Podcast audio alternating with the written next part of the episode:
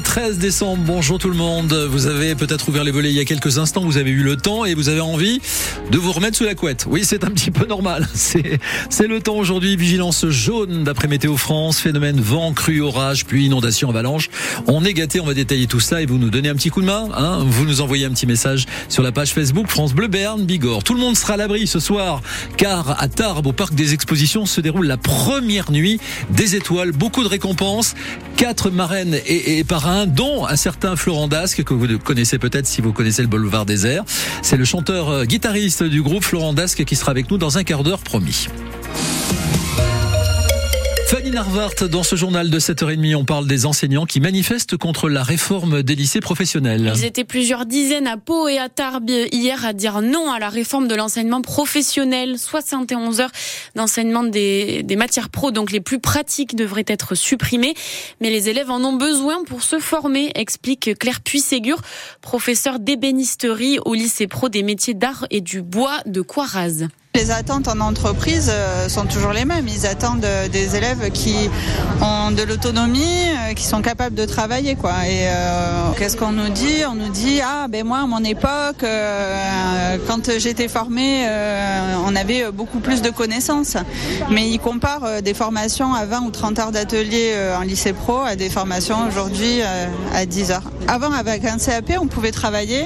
Aujourd'hui avec un CAP on peut pas travailler. Enfin on est obligé d'avoir soit un BMA soit un bac pro. Et encore, c'est limité. Quoi. Il faudrait qu'on puisse plus les encadrer. Et là, avec ce qui arrive, enfin, ce qu'on nous propose, c'est d'avoir encore moins de semaines et moins de, de temps professionnel. Ça devient compliqué de faire plus avec moins. Quoi. Et sur, on revient sur ce sujet à 8h15. On reçoit Lisiane Garin, représentante SNES FSU et professeure de PS au lycée professionnel Haute-Vue à Morlas. Pour en parler, vous aussi, vous avez la parole. Est-ce que l'enseignement professionnel devrait être plus valorisé? Est-ce qu'il y a encore des préjugés? Vous nous appelez pour réagir. Vous aurez la parole tout à l'heure à 8h15. Le numéro 05 59 98 09 09. Frédéric Becbédé nie les faits de viol qui lui sont reprochés. L'écrivain qui a des attaches en Béarn a été placé en garde à vue hier au commissariat de Pau. Il était convoqué dans le cadre d'une enquête préliminaire. En juillet dernier, une jeune femme avait porté plainte pour viol. Elle explique que cet été, elle a eu une relation sexuelle consentie avec Frédéric Becbédé, mais que le même soir, elle en a eu une seconde non consentie.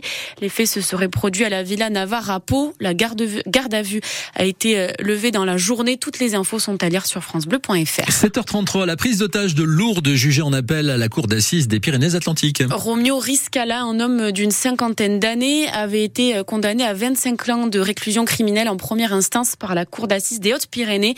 Il avait été reconnu coupable de tentative d'assassinat, tentative de meurtre, violence sur des policiers et prise d'otage. Il avait séquestré pendant plusieurs heures son ex-compagne Marion Aquilina. Il faut se rappeler que le raid avait dû intervenir dans ce quartier calme de la ville de Lourdes, une zone résidentielle où des habitants ont entendu des coups de feu en pleine journée. Une scène très impressionnante. Le forcené qui avait un fusil à pompe a tiré sur les policiers à leur arrivée. Il a demandé deux cercueils pour son ex-compagne et pour lui. C'est d'ailleurs elle qui l'a placé devant la porte d'entrée pour qu'elle se retrouve face au raid au moment de l'assaut. Une intervention après cinq heures de prise d'otage entre 11 heures du matin et 16 heures. Quand les policiers sont entrés dans l'appartement, il a tiré sur son ex et a placé son arme ensuite sous son menton pour se suicider. Il a été interpellé à ce moment-là. Après, il a toujours assuré qu'il ne voulait tuer personne, simplement se supprimer lui. Il était pourtant venu chez son ancienne compagne avec de l'essence. Il l'avait aspergé avec, ainsi que sa belle-mère, en menaçant de les faire cramer. Lors du premier procès, il avait parlé d'une passion amoureuse toxique. Le procès aux assises de Pau est prévu jusqu'au mardi 19 décembre. Un suspect a été placé en garde à vue hier après le meurtre d'un homme de 30 ans à Bayonne. Le corps de la victime avait été découvert par un passant près des allées marines. D'après les premiers éléments de l'enquête, les deux hommes qui travaillaient au même endroit se seraient disputés la veille du drame. La police de Pau lance un appel à témoins après la disparition inquiétante d'un homme de 60 ans. Il s'appelle Jean-Charles Montfeugas. Il n'a pas donné de nouvelles depuis lundi, jour où il aurait appris une mauvaise nouvelle. Sa description et les numéros à contacter sont sur francebleu.fr. Une centaine de médicaments du quotidien sont dangereux. Oui, des médicaments qu'on a tous dans notre armoire à pharmacie, du Maxillas, du Vogalib, du Voltaren ou du Smecta. Eh bien, ils sont plus dangereux qu'utiles. C'est la revue Prescrire qui a publié cette liste de 105 médicaments à éviter. Et sur cette liste, 88 sont en vente libre, soit Zigbourg. On y trouve des noms bien connus, les antivomitifs Vogalib, Vogalène, le Smecta, les sirops pour la toux, Toplexil, Clarix, le Voltaren et le Maxilase. La revue estime que leur coût bénéfice-risque n'est pas favorable.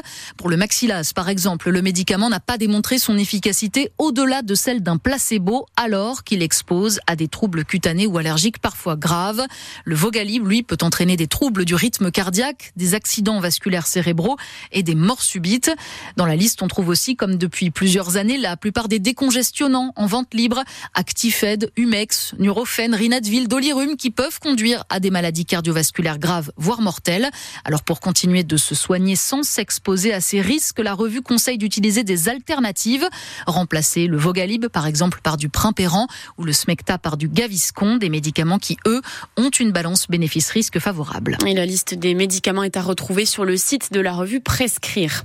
De nouveaux rejets hors normes de l'usine Sanofi à Mourinx. L'industriel reconnaît avoir dépassé les seuils autorisés en raison d'un dysfonctionnement sur son site mi-novembre, avec parfois des quantités 78 fois supérieures à la limite autorisée. Le groupe pharmaceutique a informé les autres industriels de la plateforme mercredi dernier. Un accord trouvé à la COP28 dans la douleur près de 24 heures après la fin du sommet autour de l'écologie organisée cette année à Dubaï.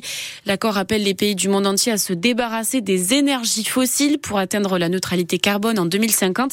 Et pour la toute première fois, le texte mentionne toutes les énergies fossiles, y compris euh, le charbon.